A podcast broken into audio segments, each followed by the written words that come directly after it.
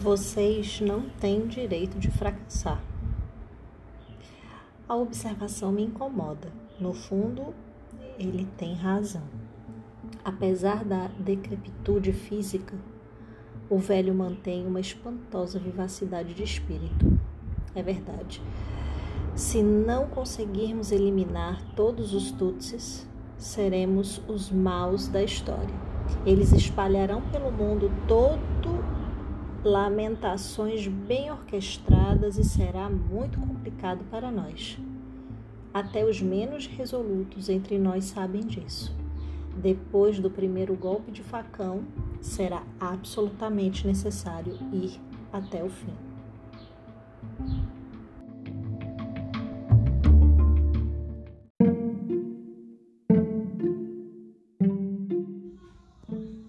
Olá, esse é o Resenha Relâmpago. Eu sou Vanessa Espinosa, sou mestre e doutora em História e estou aqui nessa temporada para trazer dicas sintéticas, ideias rápidas sobre algumas leituras que faço e facilitar a minha, a sua, a nossa vida.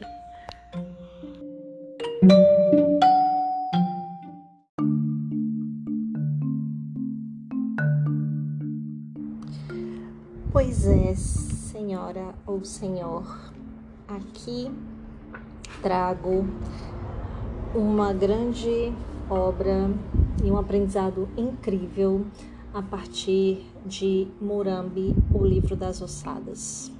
Tradução de Mônica Estael e é uma publicação da editora Carambaia, edição recentíssima é, agora, saída é, meados desse ano de 2021. A obra conta com é, 221 laudas, é, está dividida, que já conto para vocês a estrutura dela, em quatro partes e o Bubacar Boris Diop é o senegalês autor dessa preciosidade. Essa obra se une a outras também de Diop, é, que inclusive ganha um prêmio é, pelo conjunto das suas obras é, de ficção é, africana. Essa, essa obra específica de hoje, ela tem uma coisa curiosa, porque ele tem, ele é o livro escrito no ano 2000, é, advinda de um projeto, inclusive financiado por franceses, é, que conta é, com vários é, literatos que vão para Ruanda. E ali a missão deles é não perder essa memória acerca do tema central desse livro, que é o genocídio é, que acontece em Ruanda em 1994. Bem, então o que é interessante é que ele escreve em 2000 essa obra, só que aí em 2011 ela ganha um adendo, ela ganha um pós-fácil é, relativamente é, grande que o Diop escreve, né? Então, a partir da página até a página 190 é, é o livro e depois na 191 até a 220, 218 é o pós-fácil dele escrito em 2011. Então, as outras páginas finais é justamente agradecimentos e um pouco sobre essa, é, é, o autor, né? Falando justamente que ele é esse romancista, ensaísta, um professor universitário né, senegalês. É, e aí ele tem essa pegada tanto é, da literatura como tem uma formação como jornalista. É, vale destacar que é, esse é o primeiro livro dele lançado no Brasil, ainda que eu já tenha visto o livro em inglês, né? em francês em, e em espanhol, pelo menos. Então, essa seria a quarta língua que é, a obra de Diop é traduzida. Bom, essa obra, né, especificamente. Não sei as demais. Então, o, a, o livro ele tem uma estrutura bem é, interessante porque o pós-fácil você se encontra com o autor mostrando como foi esse projeto é, e qual foi a missão dele, como ele chegou com uma ideia e aí teve que acionar toda a formação dele de jornalista e porque ele foi na primeira semana impactado é, com a, a expectativa é, destruída, o que foi ótimo, porque aí ele teve que se despir dessas primeiras impressões com que ele foi para Ruanda, para Murambi, enfim, para Kigali, Kigali é, e, e, outros é, lugares que têm memoriais do genocídio em Ruanda. A parte disso, a outra coisa que eu queria comentar com você é sobre a forma que ele estruturou o livro nessas partes que eu comentei com, com você. São quatro partes. Então veja lá o título de cada, né, de cada parte. Ele chama parte 1, o medo e a raiva. E aí cada capítulo vai tratar de uma pessoa, ele dá nomes de pessoas para cada capítulo.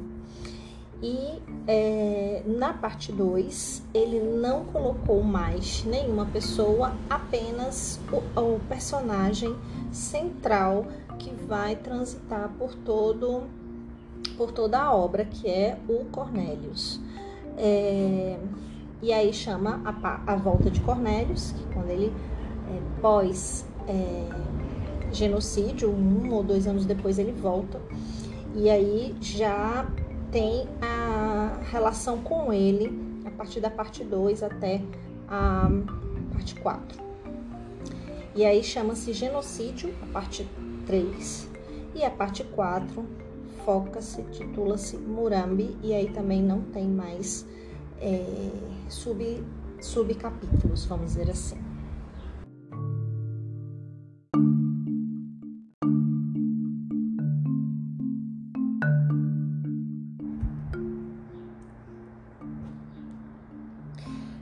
Bem, eu acho que essa obra ela é uma aula de geopolítica, de história da África, de colonialismo, imperialismo é, no século XX, sabe? É muito é, interessante como realmente a literatura, a arte, enfim, ela nos salva e nos tira também de uma imensa é, ignorância. E que sorte que a Carambaia traduziu essa obra, porque seguiríamos também, enfim, sem tantas cores e nuances e, e pessoalidade, é, tantas coisas específicas que apenas uma obra de ficção conseguiria dar. É, para nós. Então, eu vou trazer aqui para vocês o que alguns detalhes que eu aprendi que pode te ajudar quando for ler Murambi, sabe? Porque realmente é, eu tive que parar em alguns momentos para ir ver, né? A gente tem a internet agora para dar uma olhada no que temos de é, notícias e, e, ver também o que ele estava vendo, né? Aqueles personagens. Ah, então, para quem está meio deslocalizado e desterritorializado, né, que é muito bom esse exercício de a gente sair da, da, do nosso umbigo, Ruanda está é, no Oriente, dentro do continente africano, e é, é um país que faz é, fronteira com o Zaire Burundi, Tanzânia e Uganda na época. Hoje a gente tem ali no lado do Zaire a República Democrática do Congo, só para você se localizar. Atenção básica que a gente precisa dar, além de perceber que existe onde está Ruanda e Murambi e não só regiões circunvizinhas a Murambi, é, a gente precisa também, e por isso que eu estou explicando, perceber que essa narrativa é, do Diop acontece é, em cima de uma tragédia, o segundo maior genocídio que a nossa espécie pôde, é, enfim, ter essa experiência é, ou ser testemunha de alguma forma, que é o genocídio em Ruanda. É, e aí, que é uma coisa muito importante que a gente vai aprendendo no decorrer da trama, é que não é tão simples. E aí a gente tem a mídia, a gente tem todo um discurso eurocêntrico que vai trazer essa, essa ideia, apoiado pela mídia, claro, que é, a gente reduz tudo a uma espécie de selvageria ou incivilidade muito comum em todo o continente africano e pronto. É mais uma crise étnica entre eles lá e aí eles que se matem. Porém, é, e aí talvez esse tenha sido um, um dos grandes aprendizados do próprio autor, é, ele, ele percebe que na própria narrativa, no reconhecimento ali é, da história feita, contada a partir dos próprios sujeitos envolvidos, né? A gente percebe que Ruanda, sim, é um país é, marcado por conflitos étnicos entre nativos tutsis e hutus ou hutus. É, eles têm um monte de semelhanças, mas eles se odeiam entre si, e isso tem sim uma pitada é, essencial do homem branco europeu. Sobretudo, esse, ódio ali se começa a partir da derrota da Alemanha na Guerra Mundial, ali no início do século XX, e a ascensão do imperialismo belga ao poder. Então, o, o, o pico, o auge dessa tensão se deu quando as duas etnias né, é, chegam ao genocídio de 1994. Então você percebe que tem uma historicidade, você percebe que tem aí o marco é, do colonizador é, e no final do, do século, isso no início do século, né? E aí no final do século você tem a tensão fatal que levou, e eu tô falando isso porque é um dado, não é nenhum spoiler, é, mais de 800 mil pessoas a morrerem é, em um curto período de quatro meses.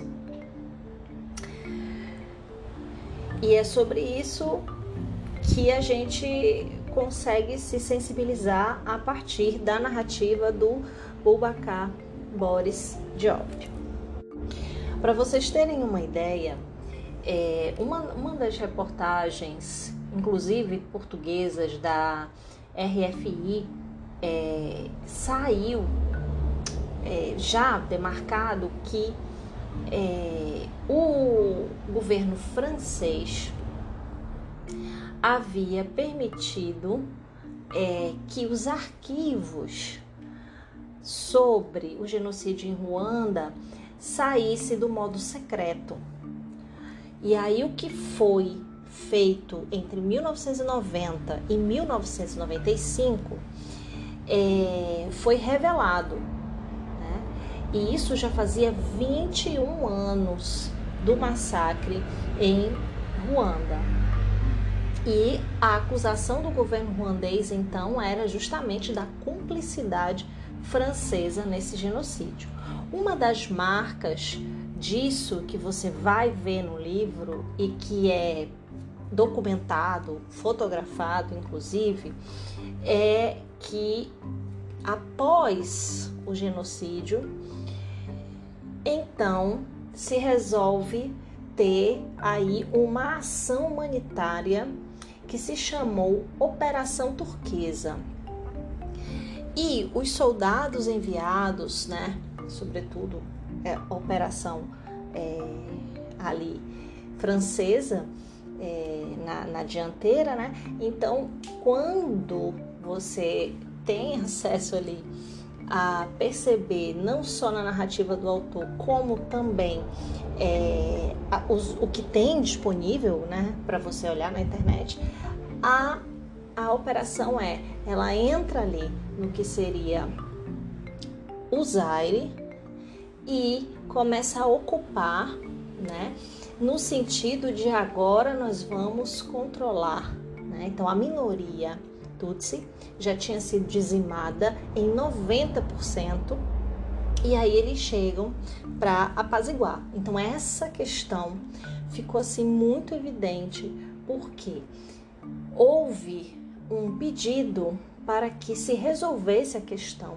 do excesso de corpos que ficaram justamente no que hoje são memoriais é, do genocídio. Tem vários pontos, né? É, de memória é, nos lugares onde aconteceram os genocídios. Então, é, nessa escola técnica, né, em que morreram vários desses, né, mas acho que ali, numa das escolas, morreram, morreram mais ou menos ali é, 40 mil pessoas, 80 mil pessoas. Era um grande campo de concentração. E a Operação Turquesa chega esse homem branco chega e pede para resolver a situação porque é pilhado de corpos e fazem uma vala comum enorme e se coloca aqueles é, corpos né, trucidados é, nessa vala comum. E quando eles chegam lá, já amenizada a situação, eles fazem inclusive um campo né, de, de jogo em cima da vala, reconhecendo que ali, inclusive, era um lugar é, de vala comum dos, dos Tutsis é, trucidados no genocídio. Então, essa, essas nuances vão aparecer na obra é, de uma maneira muito potente, muito bonita, no sentido de o respeito que o autor consegue trazer, é, com sensibilidade que o autor consegue trazer para gente, é, a partir do olhar de Cornélios e dos personagens que cercam eles. Então, uma coisa muito interessante da narrativa do Bocá é que ele, cada capítulo, como eu comentei antes, traz um personagem, né? E aí você começa com um personagem pró-extermínio da etnia minoritária. E você fica. O segundo capítulo é um outro personagem que começa a ver a movimentação e vai falar com o pai, e o pai dá o conselho até que é, li aqui no início para você. Né?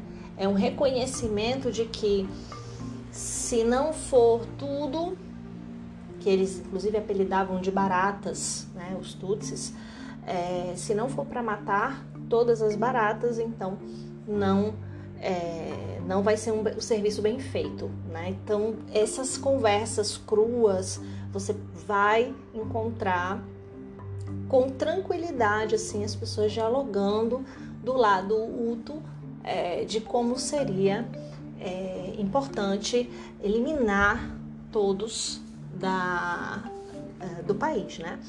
E é, por outro lado, você tem a, a, a voz da resistência expressada pela Jéssica, que é uma das líderes e amiga de infância do nosso personagem principal, que é uma revolucionária, que é a resistência, que é dessa, dessa já dessa força é, que luta é, em prol de Ruanda, é, resistindo a todos os tipos de opressões, inclusive numa estratégia de guerrilha contra essas ações genocidas e, enfim, antinacionais, vamos dizer assim, é, aceitando né, essas, essas ideias e se envenenando e deixando a sua identidade e o que os unia em nome dessa rivalidade é, que chegou ao extremo. Né? Então, a, a, assim, tem muitos trechos impactantes, importantes. Eu confesso que eu tive que ler alguns assim que eu, eu tive que voltar a olhar para outro lugar e tomar uma água, respirar, porque é, são conversas muito naturalizadas sobre, é, enfim, né, eliminar outros da face da Terra, que era basicamente o que eles conversavam ou refletiam sobre.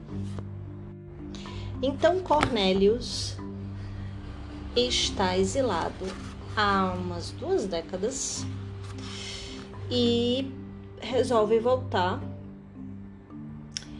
para sua terra, para Ruanda, e é, volta a encontrar é, personagens que ocuparam a vida dele, que significaram bastante para a vida dele desde muito jovem, desde criança, que foi mais ou menos quando ele saiu, né? Graças também a ataques é, à sua etnia, no caso, ele como um mestiço, digamos, dado que o pai seria Hutu e a mãe seria Tutsi.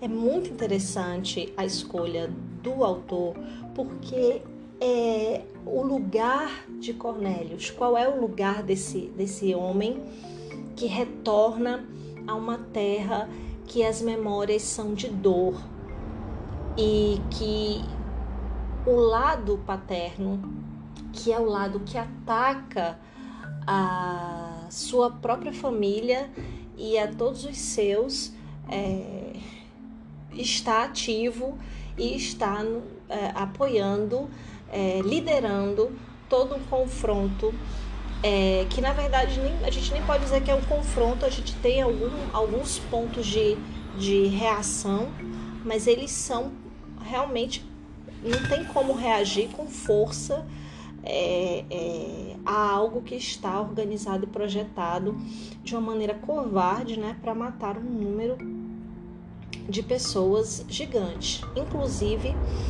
é, as milícias várias foram é, se organizando, ou seja, não foi uma. Um, ele, ele, conta que não foi uma, uma relação, vamos dizer assim, uh, que os civis se imbricaram sem querer. Não a gente tem as milícias, que seria essa população civil que pega nos facões, amola esses facões e vão se organizando para atacar. E tem a população é, civil que foi para o abatedouro, simplesmente, né? É, a, a estratégia é você se protege ali na escola, todo mundo fica lá porque historicamente é, os políticos e lideranças, ou simplesmente lideranças da etnia oposta, né? aos Hutus, por exemplo, iam para esses ambientes para se esconder e se proteger de serem alvos uh, mais fáceis é, dos contrários. E no final das contas, essa estratégia foi na obra toda organizada é, para que eles acreditassem que era uma proteção, quando na verdade era uma forma de, é, enfim, levar mais facilmente o objetivo a contento. Eu trago aqui um trecho da página 87 em que narra sobre o nosso protagonista. Abre aspas. Agora sua volta do exílio já não poderia ter o mesmo sentido. Dali em diante, a única história a ser contada era a sua, a história de sua família. De repente, descobria-se sob os traços do ruandês ideal, ao mesmo tempo vítima e culpado. Fecha aspas. Por isso que Cornélios é essa síntese do que ele diz que seria um ruandês.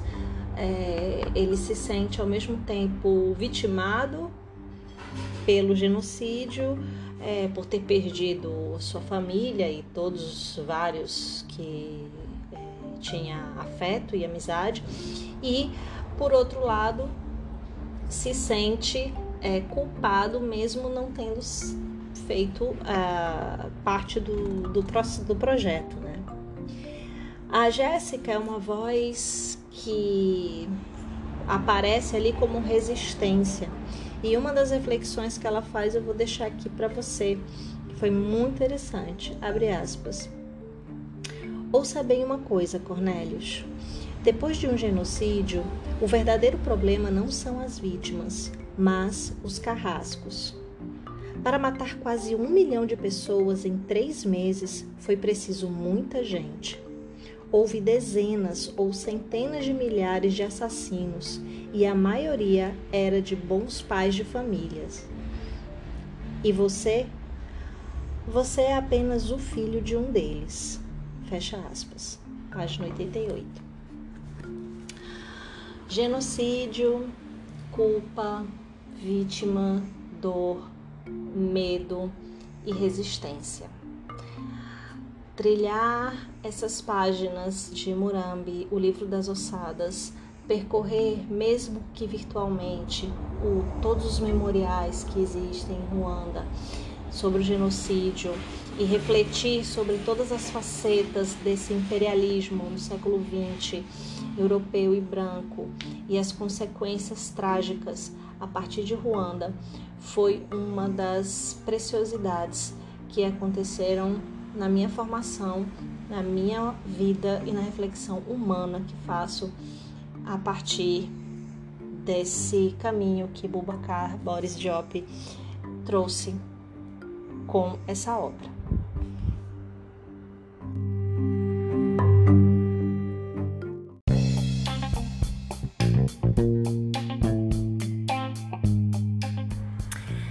Isso é tudo. Esse foi mais um episódio da temporada Resenha Relâmpago, resenha literária em poucos minutos. E se você quiser saber mais e trocar uma ideia, estamos em alguns canais. No Twitter com Miss Espinosa, no Facebook com Vanessa Espinosa e no Instagram com Vanessa. Tchau!